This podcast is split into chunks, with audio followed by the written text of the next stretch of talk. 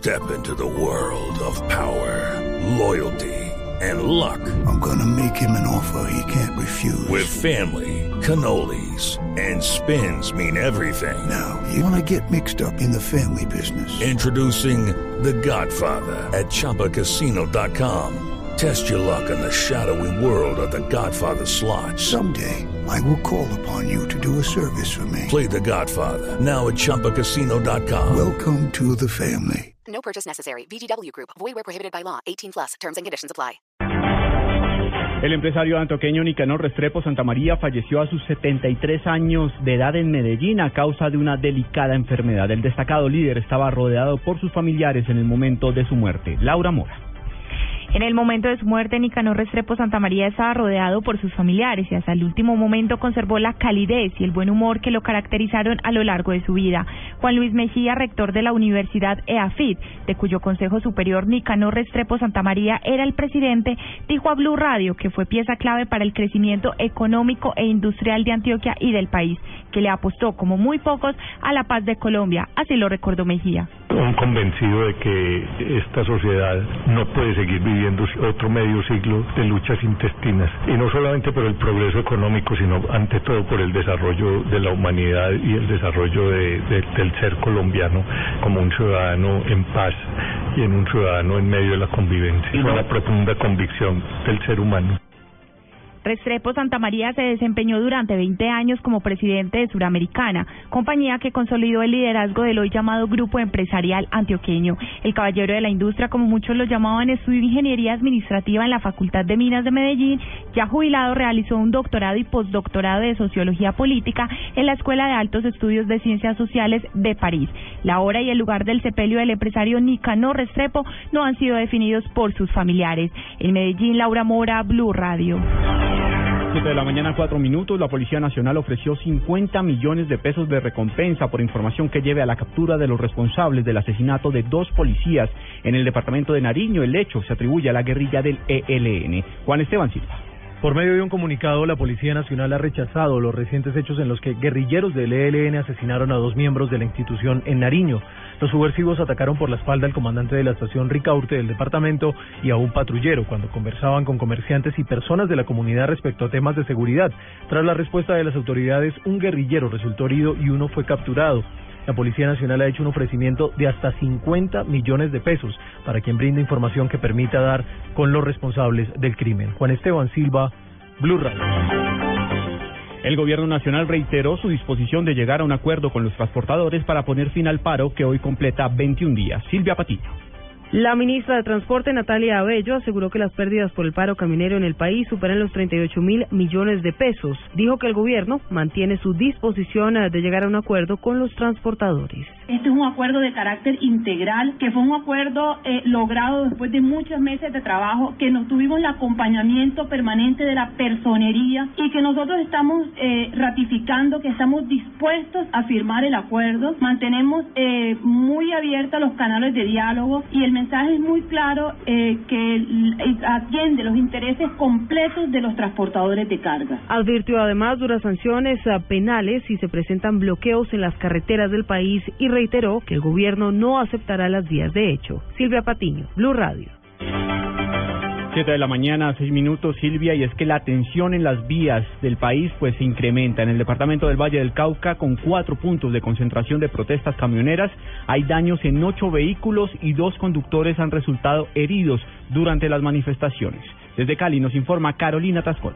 Bugas en Karen Jumbo, Lobo Guerrero y El Bolo en Palmira son los sitios donde los camioneros que están en paro se reúnen para intimidar a quienes no se han unido al cese de actividades según la Policía de Carreteras. Los intentos de bloqueo son constantes y el coronel Fernando Murillo, comandante de la Policía Valle, habla de piedras, pintura y hasta ácido de batería que le arrojan a los camiones. También explica que la vía Buenaventura ha sido la más afectada por el intento de bloqueos. Han dañado más o menos en lo que llevamos de este fin de semana unos ocho vehículos. Como estrategia utilizan menores de edad y mujeres para hacer un bloqueo a esta vía nacional que es importante para el país. Se retiraron los vehículos que estaban tratando de obstruir el, paso de todo el corredor vial que corresponde al puerto de Buenaventura. Asegura el coronel que se están protegiendo las caravanas y que se están atendiendo las denuncias tanto de daños como de amenazas para judicializar a los implicados. Desde Cali, Carolina Tascón, Blue Radio.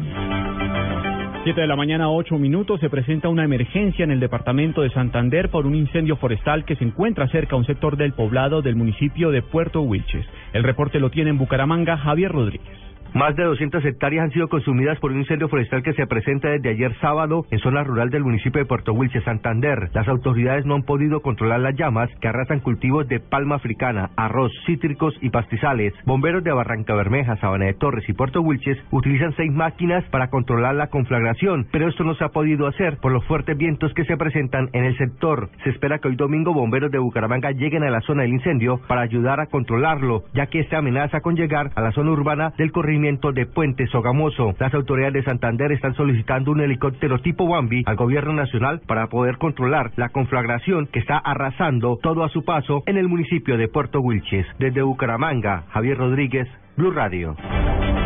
Más noticias a esta hora en Blue Radio. El gobierno nacional anunció que el próximo 25 de marzo será la audiencia de adjudicación de la interventoría a las obras del dragado del río Magdalena. Diana Comas.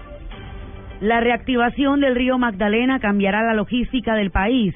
Así lo manifestó Pío Bárcena, secretario general del Ministerio de Transporte, al precisar que el tema portuario es uno de los puntos más importantes en el gobierno. En cuanto al, al tema del río, el día 25 adjudicamos la interventoría de las obras de dragado participaron en este momento seis empresas, están dentro del proceso. 74 mil millones de pesos es el, el presupuesto para el acompañamiento de estas obras.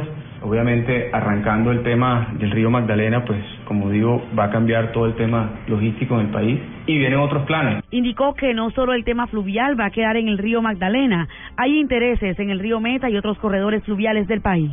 En Barranquilla, Diana Comas, Blue Radio. En noticias de Bogotá, estudiantes de tres colegios públicos ubicados en un mismo sector del sur de la ciudad viven a diario problemas de riñas, enfrentamientos entre pandillas y hasta consumo de estupefacientes. La historia con Juan Carlos Pardo.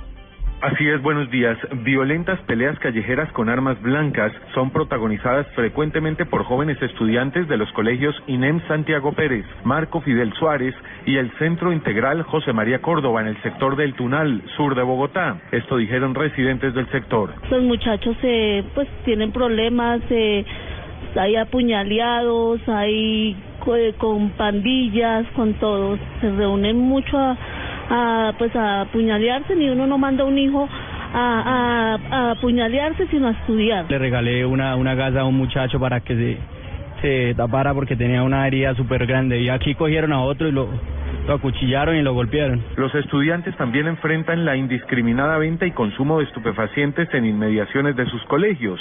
Ariel Ávila, quien lideró desde la Secretaría de Educación un estudio sobre el tema, se refirió a lo que está sucediendo. El estudio, entre otras cosas, arroja que la mayor vulnerabilidad del estudiante está entre ese camino que va saliendo de la escuela a la casa o saliendo de la casa a la escuela. Ahí están los mayores niveles de vulnerabilidad física de los estudiantes. Además, investigan si agentes externos son los causantes de la situación. Aunque eso, eso es producto de las investigaciones, hay, hay personas que están instigando ese tipo de enfrentamientos y ya estamos actuando con las autoridades para eso. Según las autoridades, los estudiantes también tienen que enfrentar el accionar de bandas dedicadas al atraco callejero que a diario asaltan a los menores de edad. Juan Carlos Pardo, Blue Radio.